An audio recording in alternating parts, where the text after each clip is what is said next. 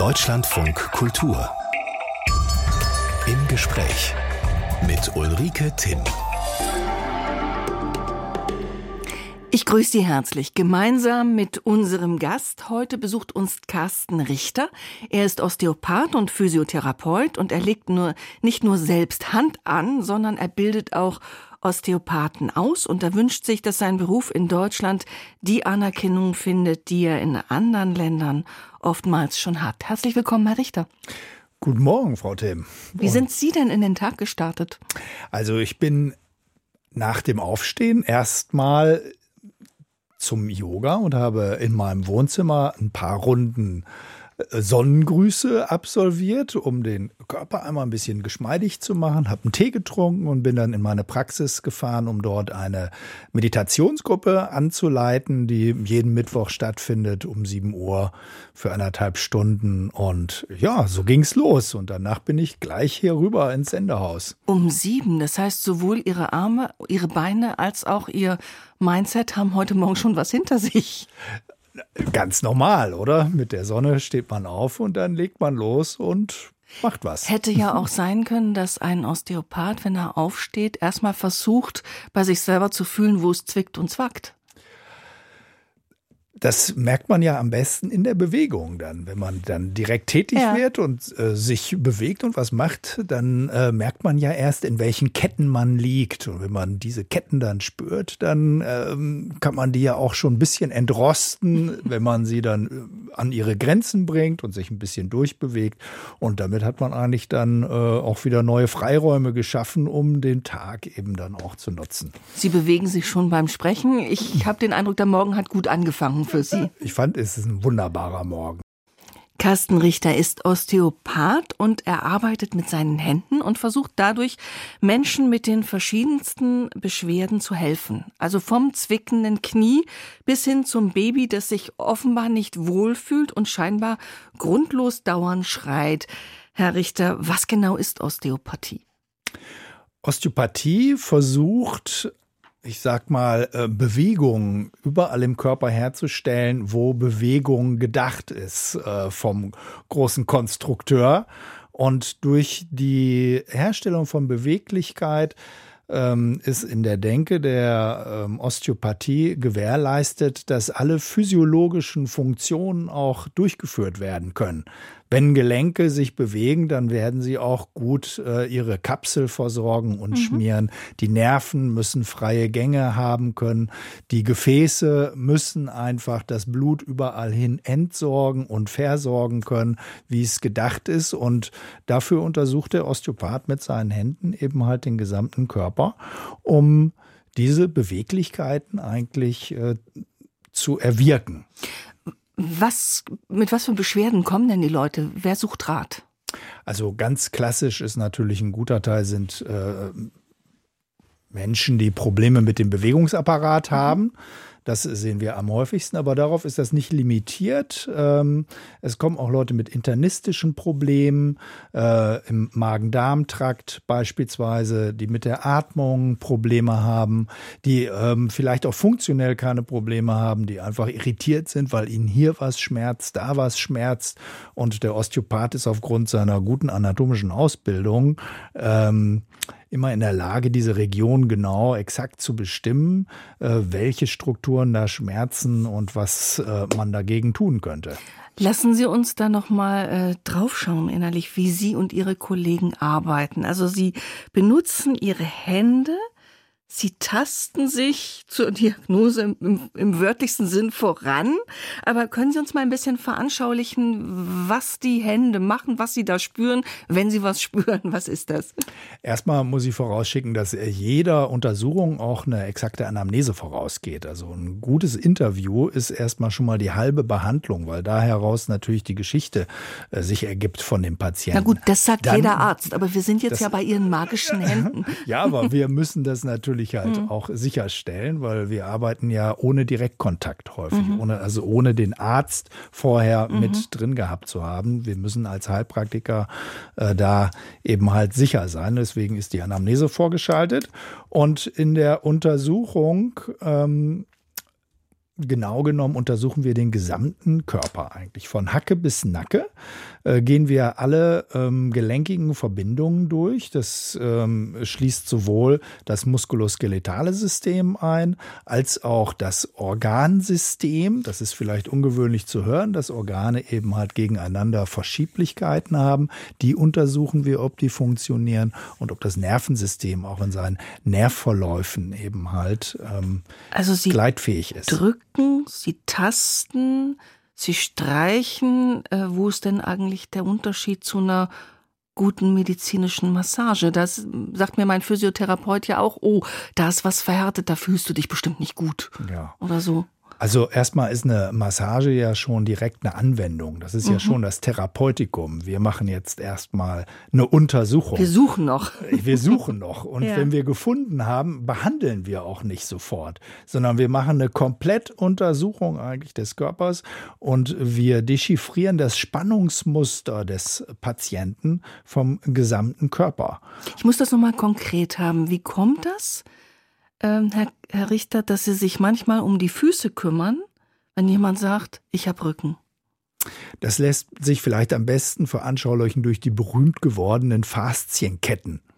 Mhm. Das Thema Faszien ist ein uraltes Thema in der Osteopathie. Das hat schon still die Beutel für die Muskeln 1892 und die gesagt. Das Gewebe, was drum ist. Ne? Ja, dass mhm. da die Gesundheit eben halt drin liegt. Das sind die verbindenden Bindegewebsketten, in denen die Muskulatur, wie Sie sagen, aber auch Gefäße und Nerven eingepackt sind und die verlaufen in Bahnen eigentlich halt über und durch den Körper hindurch. Und wenn Sie jetzt eben halt eine Verletzung im Sprunggelenk beispielsweise haben, kann über diese Bahn äh, eine Spannung fortgeleitet werden auf das Becken. Beispielsweise das Becken verwringen, damit die Funktionalität der Wirbelsäule verändern und so eine einseitige Belastung machen, die halt unter einem gewissen Zeitfaktor ähm, zu Pathologien führen kann.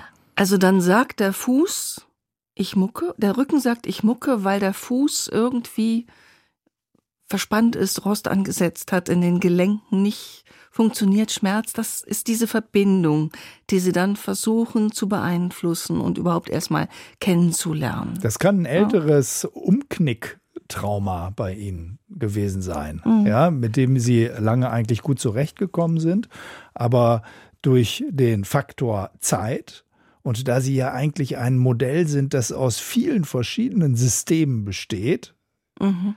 ja, da gehört ja auch die Emotionalität und die Psyche zu, kann ein Zeitpunkt auf einmal auftauchen, an dem diese Kompensationen unten rund um ihren Fuß herum nicht mehr funktionieren und sich diese getriggerte Bahn aktiviert und sie auf einmal äh, einen Rückenschmerz haben. Das klingt alles sehr konkret, was Sie ja. beschreiben und sehr vom Inneren des Körpers her gedacht, aber mit den Händen, das ist eben auch was sehr Konkretes. Drücken, tasten, streichen gehört dazu. Also Hand auflegen, so das Klassische, wo man so sagt, ich lege meine Hände drauf und sie heilt, das ist es nicht. Es gibt Techniken, die sehen danach aus, als wäre es Handauflegen. Und äh, dadurch hat die Osteopathie hier und da auch eine verzerrende Wahr Wahrnehmung in der Öffentlichkeit. Weil, Esoterik, Energieübertragung. Das, sei, das hat damit nichts zu tun. Also wir haben zwar Elektrizität als biologische Wesen halt auch in mhm. unseren Händen und da mag es eben halt auch Phänomene von Übertragung geben, aber das ist nicht das, womit wir da arbeiten, sondern ähm, damit äh, versuchen wir Beweglichkeiten in der Oberfläche des Körpers eben halt zu dechiffrieren, in den oberflächlichen Hautschichten. Ähm, manche Reflexe funktionieren eben halt im Leichtkontakt auch einfach besser und werden besser vom Körper eben halt angenommen. Weil letzten Endes ist es nicht nur reine Mechanik, wie man so denken kann, sondern es geht auch um ähm, neurologische Reflexe, möchte mhm. ich sagen. Äh, ich wollte erst noch mal beim ganz Konkreten bleiben und noch mal unterscheiden. Also so Hand auflegen, Energie übertragen, wenn ich dich berühre, wird alles gut. Das ist es nicht. Äh, das kann ich nie ausschließen, dass das auch ein Faktor ist. Aber Sie spielt, wissen, was ich ne? meine. Ich weiß, was Sie meinen, aber ja. das ist nicht das, was wir ähm, eben halt in den Ausbildungen vermitteln. Mhm. Ja, das ist es äh, also sicher nicht. Sie machen das seit 30 Jahren. Ihre Hände sind äh, sehr erfahren. Muss man eigentlich äh, besondere Hände mitbringen, einen ganz besonderen Tastsinn oder kann das jeder lernen, der sich ernsthaft damit befasst? Das ist eine, wie wir sagen, ist eine reproduzierbare Wissenschaft. Äh, das kann jeder lernen, der da eine Bereitschaft zu hat und so ein, ein Interesse eigentlich zur Biologie, zur Anatomie, zur Physiologie. Ähm, das ist von jedem erlernbar. Die Wissenschaft, darüber reden wir noch. Ich habe mich spontan gefragt, es war wirklich nur so spontan, ob vielleicht ähm, blinde Menschen für diesen Beruf äh, besonders begabt sein können, weil man ja auch dazu oft dazu übergegangen ist, zum Beispiel bei Brustkrebsvorsorge, mhm. blinde Frauen einzusetzen, weil sie besonders gut tasten können. Mhm. Wären äh, blinde Menschen vielleicht also besonders begabt für die Osteopathie? Ich würde schon sagen, es gibt tatsächlich einen Ausbildungsgang für Blinde ähm, zum Osteopathen hin. Ja. Ah. Ähm, ich weiß nicht mehr, ich habe schon ein paar Jahre her, dass ich das gehört habe, ob der noch aktiv ist, aber ich glaube, das hat sich äh, direkt gezeigt, dass die natürlich aufgrund ihrer erhöhten Sensibilität ähm, da besonders äh, geeignet sind. Carsten Richter ist Osteopath und Physiotherapeut und er arbeitet vor allem osteopathisch und damit in einem Bereich, der in Deutschland noch nicht so bekannt und so verbreitet ist wie in anderen Ländern. Wahrscheinlich ist das auch ein Balanceakt, Herr Richter, wenn es heißt, ich heile mit den Händen. Das klingt schon so ein bisschen äh, nach Esoterik. Hilft Osteopathie eigentlich auch Leuten, die nicht dran glauben? Es muss helfen, auch wenn man nicht dran glaubt. Also ich vergleiche das äh, mit einer Blinddarm-OP. Also die würde auch bei einem Chinesen funktionieren, der vornehmlich vielleicht auf chinesische Medizin ausgerichtet ist. Aber wenn der da was ein Problem hat, wird natürlich auch äh, die stählerne Medizin dort helfen. Und den mhm. Anspruch habe ich für meine ähm, Richtung auch. Und das habe ich natürlich sehr häufig, dass mhm. Patienten geschickt werden, oft von ihren Frauen äh, die sind oft die Vorhut, die sind ja gesundheitsbewusster in der Regel. Und äh, die Männer sind oft sehr viel skeptischer. Und das macht gar nichts, wenn man da nicht dran glaubt. Das ist keine Glaubenssache, sondern es ist eine Frage der Möglichkeit. Ja, ich frage jetzt äh, trotzdem noch mal ein bisschen die, die wissenschaftliche Seite nicht ab. Wir wollen hier keinen Disput und keine, keine Wissenschaftstheorie verbreiten, aber der Berufsverband der Osteopathen, der nennt rund 100 Leiden, bei denen Osteopathie helfen soll. Das geht von Inkontinenz bis Multiple Sklerose und es macht im ersten Moment skeptisch, wenn eines für fast alles helfen soll. Mhm. Und so richtig anerkannt, ich sage wissenschaftlicher Dienst des Bundestages, so richtig anerkannt ist die Wirksamkeit für chronische Rückenschmerzen. Mhm. Das liegt schon sehr weit auseinander. Absolut.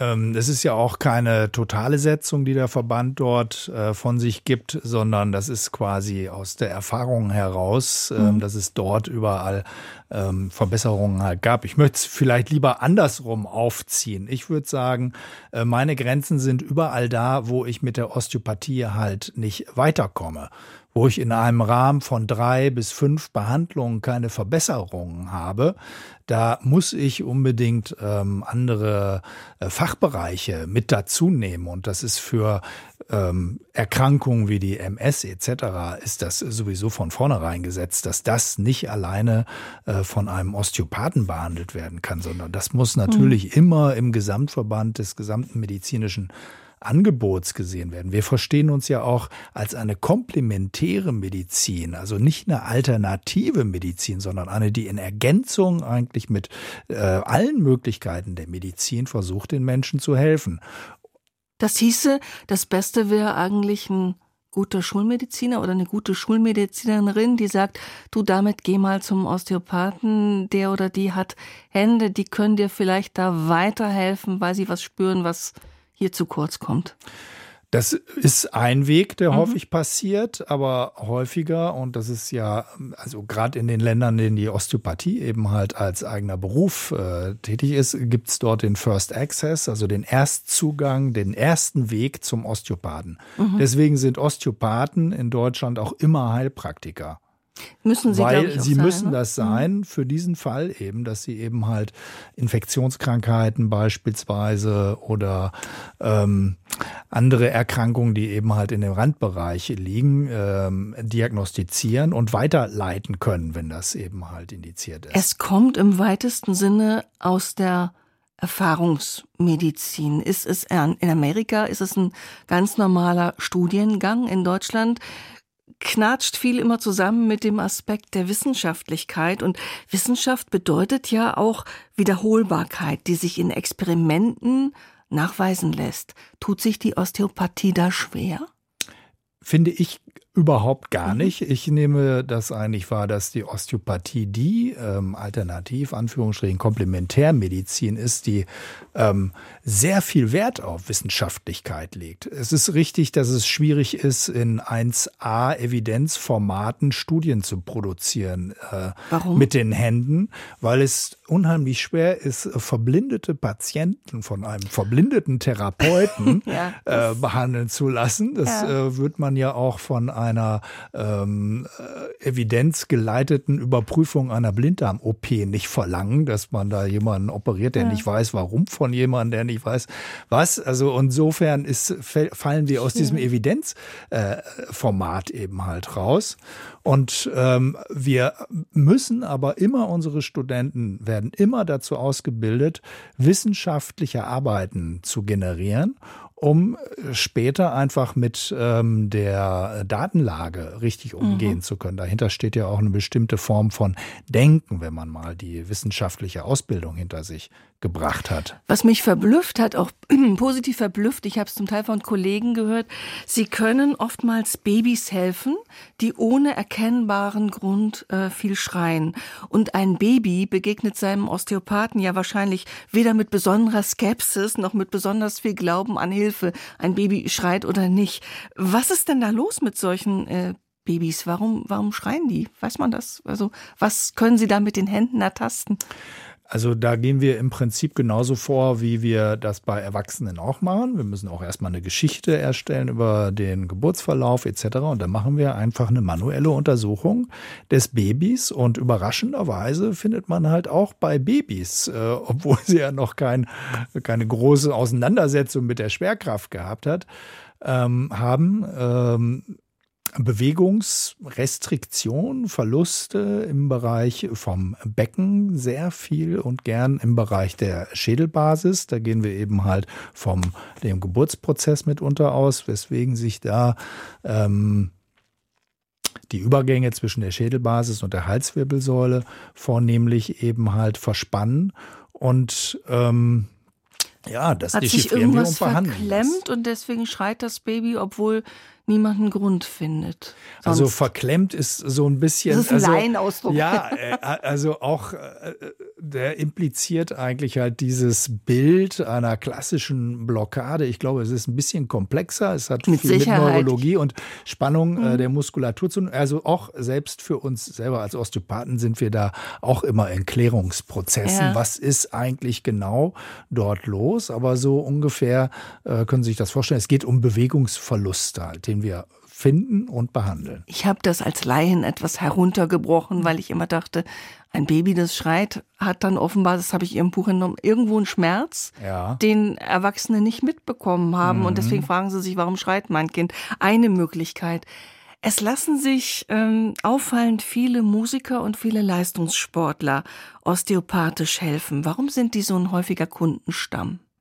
Weil die natürlich auch einen unheimlich hohen Leistungsdruck haben. Also schön, dass sie die beiden miteinander verpaaren, weil das sage ich den Musikern auch immer, ihr seid Hochleistungssportler eigentlich. Ihr macht etwas jeden Tag acht Stunden lang im höchsten Leistungsniveau und wenn ihr eure Wettkämpfe habt äh, in der Philharmonie, dann seid ihr genau eben halt so angeschaltet, wie das dann äh, ein Fußballer, ein Musiala bei Bayern München dann ist. Und diese Hochperformer, die suchen natürlich nach allen Möglichkeiten, ähm, die ihnen helfen können, ähm, ihren Körper aus Sackgassen herauszuführen. Und das ist eigentlich ein alter Trend. Die Leistungssportler waren schon seit den 80er Jahren eigentlich ähm, äh, osteopathisch betreut äh, und in den 90ern. Müller Wohlfahrt ist unter anderem auch mitunter Osteopath. Der berühmte Physiotherapeut unter anderem von Arzt bei, den wir hier auch. im, äh, den wir hier im äh, Studio hatten mhm. und der den Satz sagte, ich vertraue im Wesentlichen meinen Händen. Ja. Wenn dann Spieler aus dem, äh, ja, direkt vom Platz kommt, dann kann er ja auch nicht seine riesen medizinische Ausrüstung mhm. anlanden, dann muss er ja möglichst irgendwie ganz schnell und dann arbeitet er in dem Moment osteopathisch oder hat gearbeitet. Also das ist ein großer Verband, was er alles einsetzt. Ähm, die manuelle Therapie ist eine Entwicklung aus der Osteopathie heraus. Die kommt bei ihm auch mit äh, zum mhm. Einsatz und unheimlich viel Erfahrung natürlich. Mhm.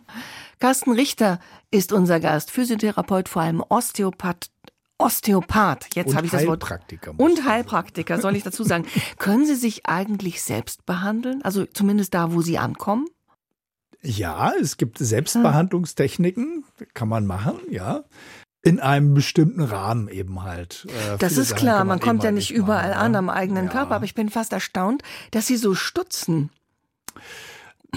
Weil ähm, natürlich viele Techniken äh, kann man natürlich gar nicht machen. Und es ist so ein bisschen wie das sich selber kitzeln halt. Ja, ähm, da ist man äh, zu, äh, er, man erwartet äh, zu viel. Aber viele Dinge, beispielsweise, also so einfache normale Selbstmassagen, es gibt so bestimmte Positionierungstechniken, bei denen man sich Erleichterung verschaffen kann. Mhm. Was man bei Patienten ja immer sieht, äh, dass die dann halt im Bauchraum anfangen, bei sich zu, selber zu untersuchen und zu, zu massieren. Äh, das läuft bei mir dann natürlich mit einem anderen äh, Hintergrundbild dann Ja halt klar, ab, und dass ne? es komplett nicht geht, ist auch völlig klar. Ja. Man, man kommt ja am eigenen Körper schlicht nicht überall an. Aber ich dachte, da wo es geht, vielleicht ist das möglich. Wie sind Sie eigentlich selbst zur Osteopathie Therapie gekommen, Herr Richter? Sie sind ausgebildeter Physiotherapeut, Sie hatten einen guten Beruf. Wie, wieso woanders gelandet oder im Wesentlichen woanders gelandet? Also als ich 89 mit der Ausbildung begann, hatte ich das wahnsinnige Glück, ähm, von zwei Orthopädie-Lehrern unterrichtet zu werden, die gerade angefangen haben, die Osteopathie nach Berlin zu holen. Joachim Kaufmann und Carsten Dittberner, beide äh, unter anderem jahrelange Betreuer des äh, Basketballteams, äh, des äh, der, Nationalmannschaft, nee, der Nationalmannschaft so. und des äh, von Alba Berlin mhm. und der Leichtathleten. Und ähm, was die uns im Unterricht äh, vorgemacht haben, das ging halt weit über das hinaus, was halt in der klassischen Orthopädie unterrichtet wurde. Und da war ich gleich gehuckt. Geflasht. Sie haben eine große Affinität zum asiatischen Raum, zu China, waren da eine Zeit lang. Gibt's eine Verbindung zwischen der Osteopathie und der klassischen chinesischen Medizin, die ja auch so von Energiebahnen aus denkt, die durch den Körper strömen? Also wir denken nicht mit Energiebahnen, möchte ich erst mal kurz sagen. Mhm. Wir haben ja, wenn ich vorhin von Bahnen sprach, sind das myofasziale Bahnen. Das hat ein anatomisches Surrogat, mhm. das sich in einer Physiologie des Körpers halt auch integriert. Ja, ähm, alles in der Osteopathie ist Anatomie und Physiologie und insofern äh, hat es keine Metaebene. Das kommt aber raus, wenn eine Moderatorin in Gedanken zum Gast nach China will. und aber im, äh, interessanterweise findet man eben auf diesem anatomisch-physiologischen Surrogat die gleichen Ergebnisse, die die Chinesen eben halt in ihrem Leitbahnsystem Konzept eben halt haben. Wenn die von mit einem Rückenschmerz behandeln, dann sprechen die eben halt von Problemen im Wasser, der Niere und der Blase. Und der Osteopath, der findet dann häufig die äh, Leitstrukturen in dem faszialen Umgebung von Nieren und Blasen mit den neurologischen Verzwickungen und den unteren Extremitäten, die in der TCM auch zur Blase und der Niere gerechnet werden, analog als in der Anatomie dann. Und mhm. das fand ich von vornherein äh, sehr auffällig und interessant. Man kommt auf unterschiedlichen Wegen zu ähnlichen ja. Erkenntnissen. Sie sind in China gewesen, auch relativ lange als junger Mann. Was hat Sie dahin getrieben? Einfach die Möglichkeit zu hören, in äh, Budapest gäbe es äh, Tickets für 150 Dollar, mit denen man mit der transsibirischen Eisenbahn nach Peking fahren könnte. Das fand ich als äh, junger Mann sehr verlockend. Und wahrscheinlich ähm, durch die frühen Serien mit Kwai Chang Kane, Kung Fu, die älteren Zuhörer werden sich erinnern. Kung Fu, das war David Carradine ja. in der Hauptrolle. Äh, Drehbuch äh, Bruce Lee im Übrigen wurde nicht genommen, weil er zu chinesisch aussah dann für die Rolle. Aber das äh, hat mich damals äh, als Sechsjähriger äh, schon äh, sehr begeistert. Nicht so sehr das Kung Fu, als vielmehr eigentlich dieser alte Meister, der den äh, jungen Schüler unterwies und mit immer einem guten Spruch an der richtigen Stelle äh, schon so ein Blick ähm, in die Weisheit ja. die Asiens eben halt mhm. durchblicken ließ. Aber Sie haben auch gesagt, Sie sind dann mit einem billigen Ticket dahin gekommen. Klingt nach Abenteuerlust. Was haben Sie erlebt dort im Fernen Osten? Also das war dann doch nicht ganz so einfach mit dem billigen Ticket. Wir mussten dann teures in Berlin kaufen, aber letzten Endes sind wir eben mit der Transip bis nach äh, Peking gefahren. Und äh, das war gerade 89. Ähm, wir sind zwei Tage vor dem Tiananmen-Massaker sind wir aus Peking raus ähm, nach Langzhou gefahren. Wir hatten eigentlich das Ziel, in die tibetischen Provinzen zu fahren und ähm, Sie waren da, als die chinesische Regierung gegen ihr eigenes Volk genau, vorging. Da war ich. Und alle Langnasen, die ich war, raus sollten, mussten, durften ganz schnell. Sie sind stattdessen weitergereist. Wie also, äh, haben Sie sich dort Ich habe meine Reise äh, weiter mhm. fortgesetzt. Das war natürlich ganz schlimm. War eine schlimme Nacht damals. Wir waren in Langzhou, wir waren im Hotel quasi, haben uns da eingeigelt mit den anderen Westlern und die Nachrichten, die wir von draußen von den anderen Botschaften bekamen, waren eben halt sehr ähm, unterschiedlich. Es war vom Bürgerkrieg die Rede, die Armee hätte sich gespalten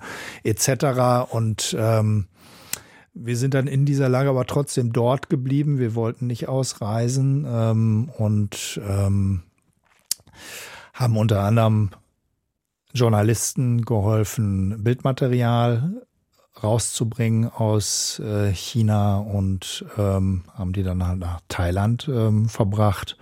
Und das war natürlich eine sehr bedrückende Facette dieser gesamten Reise.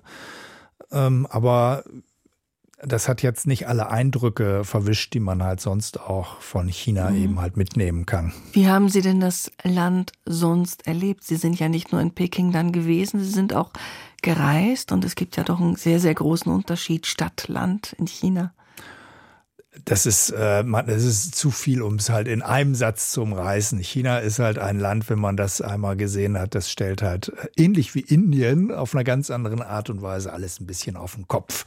Es ist unheimlich vielgestaltig und äh, man kann unglaublich viel lernen. Wenn Sie die Augen zumachen, irgendein Bild, was sofort da ist, wenn Sie, wenn dieser Begriff fällt, China? Also der ähm, der Perlfluss in Guilin, ähm, über den ich mit der Fähre gefahren bin, mhm. äh, Richtung Hongkong, in einer malerischen Landschaft äh, treiben dann auf einmal auch mitunter äh, eine Leiche am, am Boot vorbei. 89 passierte sowas dann halt mal.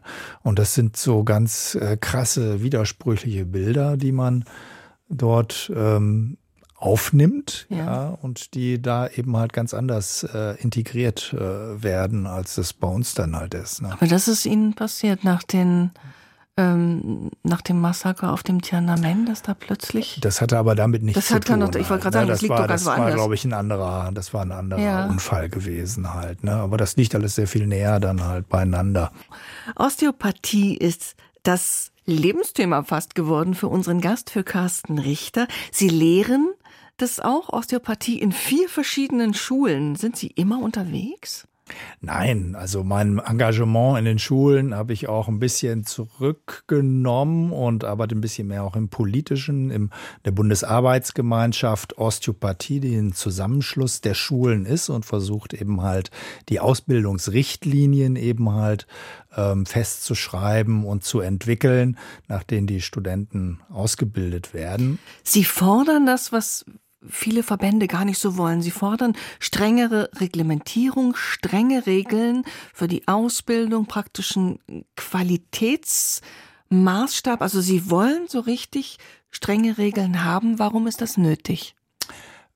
Wir würden, hätten gerne, dass alle Schulen in Deutschland nach diesen ähm, Richtlinien ausbilden, die die Bundesarbeitsgemeinschaft Osteopathie und der VOD, der Verband der ausgebildeten Osteopathen, ähm, erarbeitet haben, weil nur so sichergestellt werden können, dass Osteopathen in unserer Gesellschaft arbeiten, die auch maximal im Sinne der Osteopathie den Patienten helfen können. Es hat in Deutschland immer noch so ein bisschen ein Imageproblem. In Amerika ist es ein Studienstudium, in vielen europäischen Ländern ist es eine äh, ganz anerkannte Heilmethode. In Deutschland ist es immer noch so ein bisschen es ist in äh, verschrien. Es ist in Deutschland auch mitunter ein Studium. Wir haben vier, glaube ich, ja. ähm, Hochschullehrgänge mit Österreich als deutschsprachigen Bereich. Im fünften in der Schweiz gibt's auch einen neuen Studiengang. Also auch in Europa wird ähm, universitär ausgebildet, aber die Ausbildungswege sind sehr heterogen. Und es ist nicht geschützt und es gibt aus der Sicht Ihres Verbandes zu viel Schmalspur-Osteopathen. In Hessen gab's ein Berufsausbildungsgesetz. Das ist vor ein paar Jahren ausgelaufen leider. Da durfte nur jemand Osteopath Osteopath sich nennen, der es auch war. Deswegen nenne ich mich auch Osteopath, weil ich danach anerkannt mhm. wurde. Ähm, aber überall, wo Osteopath draufsteht, ist eben halt nicht überall Osteopath drin. Und was kann passieren, wenn jemand einfach so loslegt?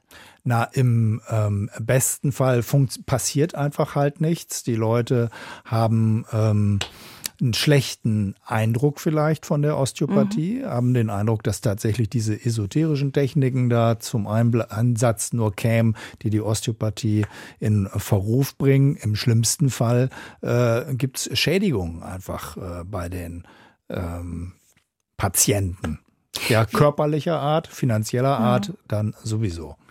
Wie ist das eigentlich das Verhältnis zu den Schulmedizinern? Also diese totale Frontenbildung, einmal die Schulmedizin auf der anderen Seite, die, ich sage im weitesten Sinne, alternative Naturmedizin, die ist doch eigentlich vorbei. Also jenseits der ganz hart gesotten, dann gilt doch eher, wer heilt hat recht, oder?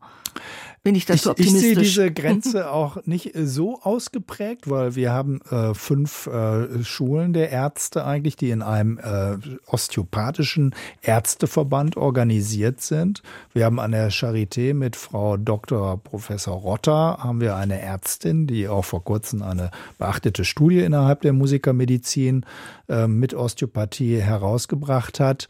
Ähm, wir haben, ich, wie ich sehe, eigentlich einen guten Kontakt Kontakt mit der klassischen Medizin, aber es gibt natürlich auch dort ähm, Fraktionen, die sich gegen den komplementären Ansätzen insgesamt sehr äh, verweigern und sie auch kritisch halt angehen. Das will ich gar nicht äh, verschweigen. Herr Richter, wir sind Anfang des Jahres, da sind ja noch die großen guten Vorsätze vielleicht noch nicht ganz umgeschmissen und viele nehmen sich das ja vor, mehr Sport, mehr Bewegung, dazu regen Sie übrigens auch an in Ihrem neuen Buch äh, Blockaden lösen, ganz viele ganz schlichte Tipps, die man einfach mal tun sollte, statt nur zu lesen. So ein Spruch sitzt nicht so viel. Ist das aus Ihrer Sicht eigentlich richtig oder kommt es mehr darauf an, wie man sitzt.